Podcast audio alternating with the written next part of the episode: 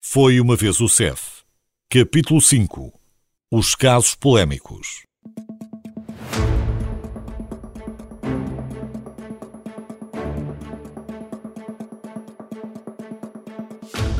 Sendo uma entidade que tem a missão de avaliar e decidir sobre a entrada e permanência de estrangeiros em Portugal, é natural que ao longo da sua existência o CEF tenha acumulado polémicas.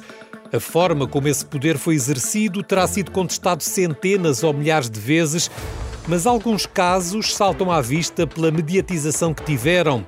Ou, como é o caso da morte de um cidadão ucraniano no aeroporto de Lisboa em 2020, não só pela mediatização, como sobretudo pelas consequências, pelo peso que teve no próprio destino do serviço.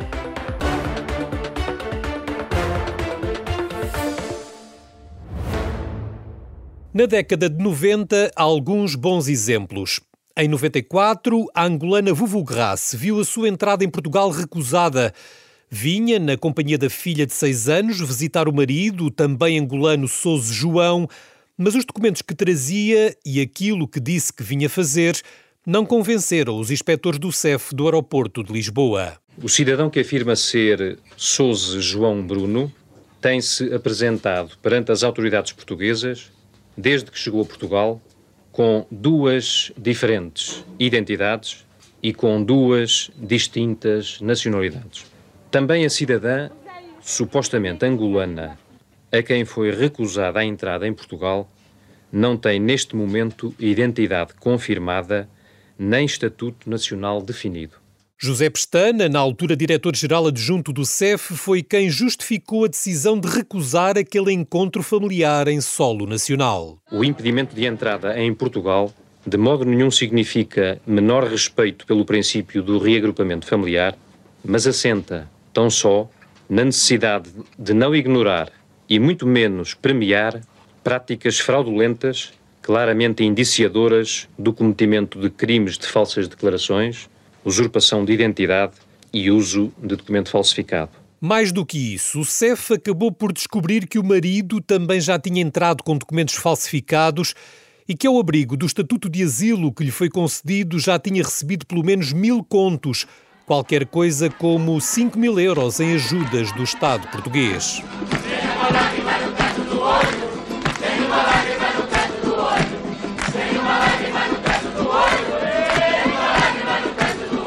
Em protesto contra a decisão do CEF, Souza João, o marido, iniciou uma greve de fome à porta do aeroporto, iniciativa que contou com a adesão de associações de imigrantes e outras ligadas à Igreja Católica, mas sobretudo de diversas figuras de relevo do Partido Socialista.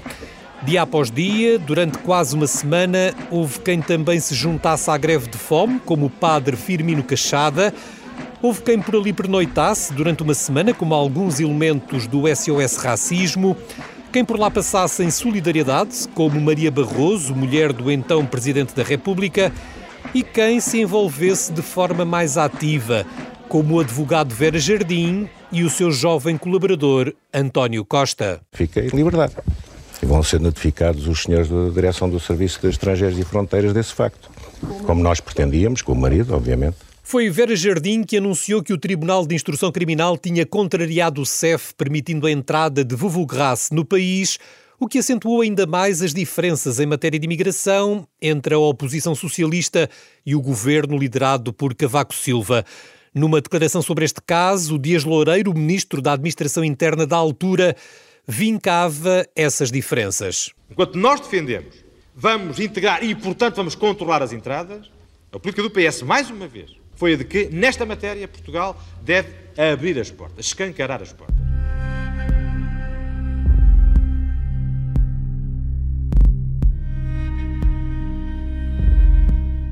Ainda na década de 90, outro caso mediático, mas desta vez com implicações sobretudo diplomáticas. O cidadão basco José Luís Telecheia Maia foi protagonista de um autêntico braço de ferro político e judicial que se prolongou por quase uma década. Praticamente todo o tempo dos mandatos de António Guterres e Durão Barroso, provocando sistemático mal-estar com os vários governos de José Maria Aznar. O caso começa em 94, quando a Polícia Judiciária o detém para interrogatório na sua casa de Mãe Martins, no âmbito de um mandado de detenção da Justiça Espanhola. constava da lista de suspeitos de pertencerem à ETA e Madrid queria a sua extradição. Sem documentos, porque dizia que lhe tinham sido roubados quando veio viver para Portugal, Telecheia Maia sempre garantiu que nunca tivera qualquer ligação ao terrorismo. Eu não tenho documentos, eu gostaria, me encantaria ter documentos e poder apresentar, mas eh, como todo mundo sabe, que fui roubado, fui assaltado e roubaram todos os documentos. Então, na minha ideia, eu não quero deixar Portugal nunca. Mi ideia é poder ficar aqui, porque tenho aqui minha família, tenho aqui meus amigos, tenho meu emprego, tenho tudo aqui. E se fuera expulso a outro país, seria em contra da minha vontade. A extradição foi negada em 94, mas tudo muda dois anos depois, quando tenta embarcar num voo para Caracas com um passaporte falso. É detido pelo CEF e aí começa um longo circuito de decisões administrativas e judiciais, recursos e muita pressão do governo de Madrid. Pelo uso do passaporte falso, cumpriu sete meses de prisão. Pela inexistência de documentos, que a Espanha nunca lhe revalidou, o CEF também nunca lhe deu autorização de residência. E do risco de extradição só se livrou muitos anos depois, quando a justiça portuguesa acabou por dar razão ao argumento de que não podemos extraditar pessoas para países que torturam detidos, como se dizia ser o caso de Espanha em relação a suspeitos da ETA. Fernando Gomes, um dos vários ministros da administração interna que teve que gerir este caso, e foram pelo menos cinco, reconhecia no ano 2000 que pouco mais se podia fazer. De recurso em recurso, esse cidadão espanhol foi procurando protelar essa decisão de expulsão. Num, Estado de Direito tivemos que aceitar todo esse longo percurso de vários anos de recursos aos tribunais.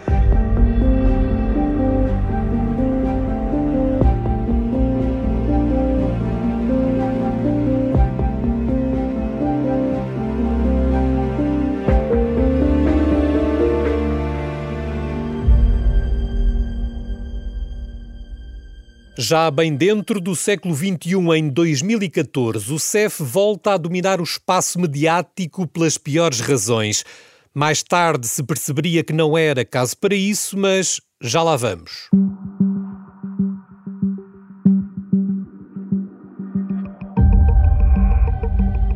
O Departamento Central de Investigação e Ação Penal chamou-lhe Operação Labirinto, embora rapidamente se tenha popularizado como o caso dos vistos Gold. Dia 13 de novembro de 2014, coadjuvados pela Unidade de Combate à Corrupção da Polícia Judiciária, os procuradores do Ministério Público lançaram 60 buscas em diversas zonas do país. Procuravam provas de corrupção, tráfico de influências, peculato e branqueamento de capitais, crimes alegadamente praticados no âmbito de processos de obtenção de autorizações de residência para investimento, mais conhecidas por vistos Gold. Os investigadores diziam já ter indícios suficientemente fortes de que António Figueiredo, então presidente do Instituto de Registros e Notariado, tinha montado um esquema de corrupção, colocando o organismo ao serviço de pessoas e empresas. Uma autêntica rede de troca de favores, dizia o Ministério Público, que envolvia os vistos Gold, cursos em Angola, tratamento de doentes líbios e concursos públicos viciados.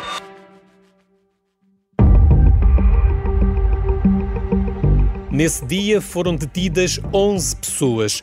António Figueiredo, como principal arguído, outros cinco funcionários do IRN, a secretária-geral do Ministério da Justiça, três cidadãos chineses e o diretor nacional do CEF. Manuel Germela Paulos tornava-se o primeiro diretor de um serviço de segurança português a ser detido. Era acusado de ter cedido a pedidos do presidente do IRN e do então ministro da Administração Interna, Miguel Macedo, para encurtar prazos de 33 processos e de ter aceitado duas garrafas de vinho oferecidas por um cidadão chinês. Manuel Paulos esteve uma semana em prisão preventiva, durante a qual pediu a demissão do cargo, quase quatro meses em prisão domiciliária e mais dois anos como arguído suspenso de funções à espera do início do julgamento.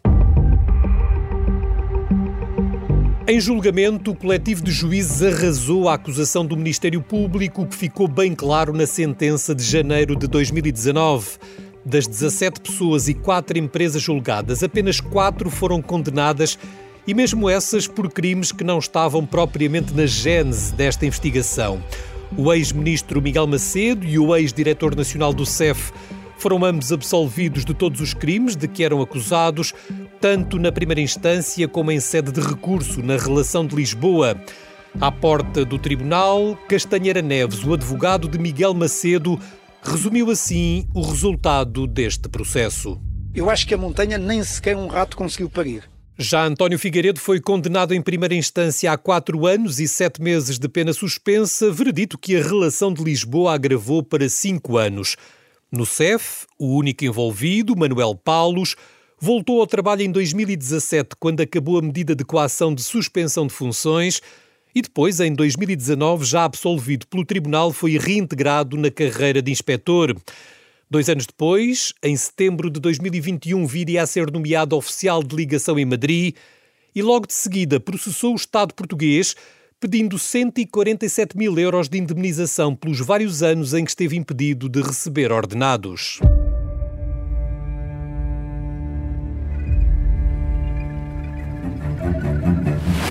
Em março de 2020, pode dizer-se, começou o fim do CEF.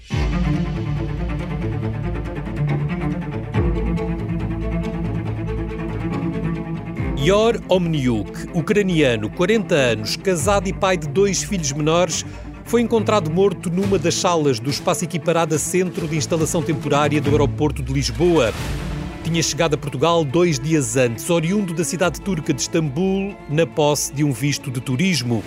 Na primeira linha de controlo, pouco depois das 11 da manhã, foi remetido para uma entrevista mais pormenorizada que viria a ocorrer já por volta das sete e meia da tarde e na sequência da qual ficou a saber que a sua entrada em território nacional tinha sido recusada. As cerca de 40 horas que se seguiram incluíram uma ida ao Hospital Santa Maria, com queixas de dores nos membros inferiores e no flanco esquerdo do abdômen, duas recusas do próprio para embarcar em voos que o levariam de volta a Istambul, o isolamento numa das salas, separado dos restantes passageiros que se encontravam naquele centro, e uma sucessão de visitas que foi recebendo de inspectores do CEF, de uma assistente da Cruz Vermelha, de seguranças privados, de mais inspectores do CEF e, finalmente, de uma equipa do INEM que viria a declarar o óbito às seis e meia da tarde do dia 12 de março. Judicialmente, o caso desenvolveu-se com relativa rapidez. Seis meses depois, no final de setembro desse ano de 2020, o Ministério Público acusou três inspectores do CEF de homicídio qualificado o julgamento começou em fevereiro de 2021 e a sentença foi conhecida três meses depois. Dois inspectores foram condenados a nove anos de prisão e outro a sete anos e meio. Todas as partes recorreram para o Tribunal da Relação de Lisboa, que decidiu aumentar uma das penas, alinhando-as todas nos nove anos de prisão. Mais tarde, já com a decisão a ser conhecida em setembro de 2022, também o Supremo Tribunal de Justiça confirmou todas as penas até aí atribuídas.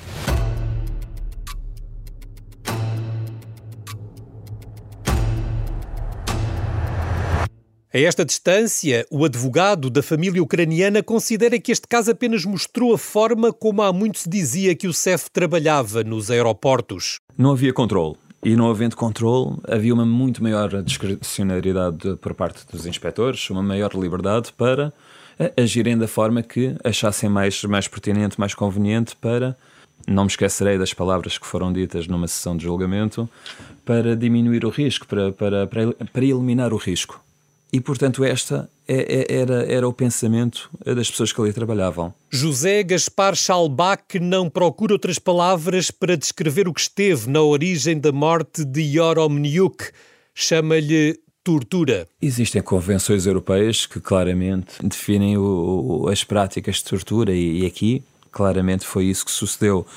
Uh, a partir do momento em que temos alguém que está maniatado, algemado e que continua a ser uh, vítima de agressões, não, não existem outras, outras palavras, outras, outras definições melhores para tortura do que essas. Razão pela qual o jurista não aceita que se diga que a indemnização de 834 mil euros paga pelo CEF à família é demasiado elevada.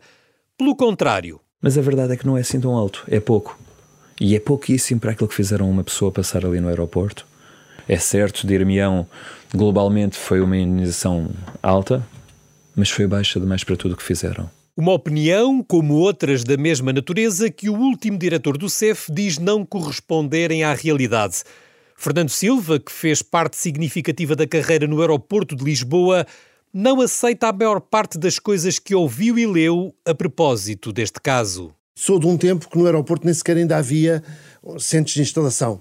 Os cidadãos permaneciam em camaratas, em regime aberto, ao lado das nossas salas de entrevista. Eu não tenho, do conhecimento que tenho do aeroporto, eu em 30 anos, 30 e poucos anos de serviço, metade foi no aeroporto de Lisboa. Uh, fui eu que montei a unidade de segunda linha para as entrevistas autónoma, porque não existia na altura, praticamente todos faziam tudo, e a especialização depois em relação a cada uma das, das áreas. Estou também quando são, quando são criados os centros de instalação, o centro de instalação temporária, o espaço acabado, a centro de instalação temporária no aeroporto de Lisboa, e não posso subscrever dois terços para ser simpático do que, do que li e do que ouvi nessa altura.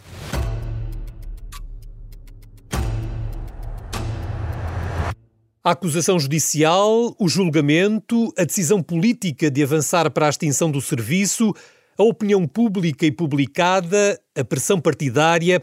Este foi um caso de quase sentido único na condenação e aceitação das consequências. Quase porque, nos vários tribunais por onde o processo já passou, os advogados que defendem os inspectores do CEF disseram sempre que Ioromniuk não morreu por ter sido espancado, nem a fatalidade pode ser atribuída apenas àquelas três pessoas.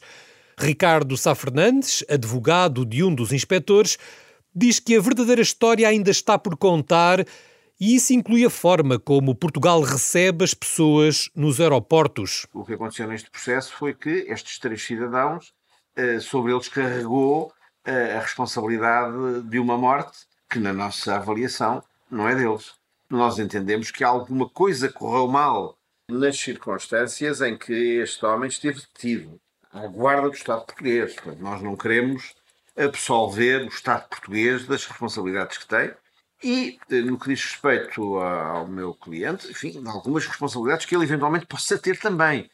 Agora, o que não é verdade é aquilo que está vertido na, na, na sentença que os condenou, portanto, atribuindo-lhes uma responsabilidade, agora já não com a intenção de matar o, o, cidadão ucraniano, mas enfim, com todas as outras circunstâncias de terem agredido e batido, coisas que temos sempre sustentado que, que não aconteceram e que esperamos vir a provar. Não negando a gravidade do assunto, mas recusando liminarmente que resulte de um comportamento sistémico dentro do serviço, Acácio Pereira, presidente do Sindicato da Carreira de Investigação e Fiscalização, foi outra das pessoas que sempre se bateu pela clarificação do caso. Eu gostava fosse dado a mesma importância ao relatório da EGAI, em diz que não é um problema sistémico, após uma investigação aturada, fosse dada a mesma relevância, fosse dado ao caso. Porque o ASO, enfim, foi mediatizado, até porque estávamos em confinamento, havia ali uma série de fatores que potenciaram se repetisse mais. Agora, quando a EGAI, pressionada por um poder político tentava justificar a extinção do CEF, é que tive oragem de dizer que ele era um ato isolado. Mas não foi dada a relevância a esse, a esse relatório. E esse relatório não me enche de orgulho, encher-me de orgulho se dissesse que não havia lá nenhuma situação. Mas deixa-me satisfeito este é um caso isolado e não é uma situação sistémica. Já o último diretor do CEF, cargo que assumiu precisamente na sequência da reestruturação lançada pelo governo, admite que o caso do aeroporto pode ter precipitado o destino do serviço, mas não acredita que seja a única explicação. Fernando Silva considera que a manutenção do CEF já era motivo de algumas conversas há pelo menos uma década. E mesmo a ligação que se faz aos acontecimentos posteriores e às decisões posteriores, obviamente que tudo isto tem um, uma ligação, mas hum, o CEF já era muito contestado por outras questões, porque, pelas questões relativamente à, à dimensão da comunidade estrangeira que estava a aumentar em Portugal, sem uma resposta uh, eficaz. E, e, como lhe digo, a partir de 2012, que já havia alguma, alguma resistência relativamente à, à existência do serviço como, como, como serviço de segurança no, na forma como o conhecemos.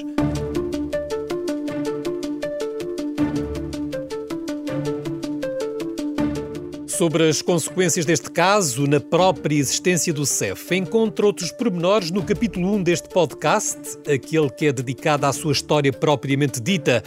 Aqui resta dizer que, apesar de muitas incidências, críticas, dúvidas, adiamentos, negociações, até umas eleições antecipadas pelo meio. A verdade é que a reestruturação lançada em dezembro de 2020 não teve retrocesso. E embora a justificação oficial seja outra, é inevitável que este último caso, o da morte do ucraniano Ior Omniuk no aeroporto de Lisboa, fique para sempre associado ao fim do Serviço de Estrangeiros e Fronteiras.